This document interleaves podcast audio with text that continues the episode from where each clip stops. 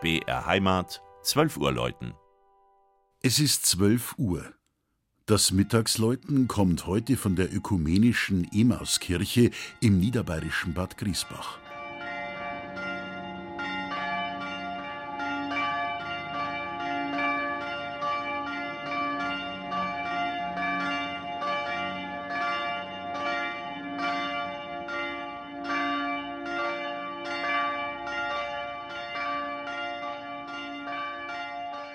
Früher, in den 50er und 60er Jahren, war dort, wo heute das Thermalbad Bad Griesbach hoch über dem Rottal thront, das Ziel der damals so beliebten Bergrennen. Und auch heute noch probt manch wagemutiger Niederbayer die Straßenlage seines Autos auf dieser kurvenreichen Strecke und rast so vielleicht achtlos vorbei an einem Juwel moderner Kirchenbaukunst der 25 Jahre jungen Emauskirche, von der aus der Blick weit hinaus über das Rottal schweift.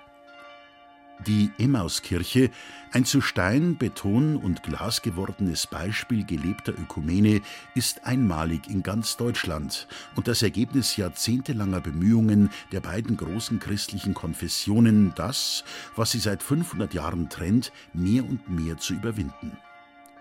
Wer den gemeinsam genutzten Kirchenraum betritt, steht zunächst vor einem Brunnen, aus dem, auch als Symbol für die Bad Griesbacher Therme, das in allen Religionen bedeutsame Wasser des Lebens sprudelt.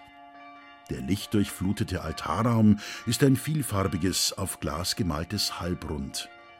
Der Name der Kirche findet sich prominent wieder in dem schlichten Metallkreuz, an dem Jesus und die beiden Jünger auf ihrem Weg nach Emaus integriert sind.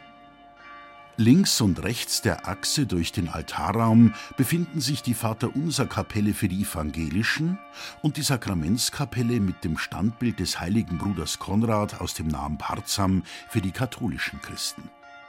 Von innen wie von außen sichtbar hängen offen und übereinander die beiden Glocken.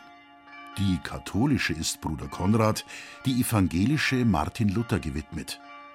In schöner Eintracht und weithin hörbar schlagen sie die Stunde und rufen nicht nur die Kurgäste zum Gottesdienst.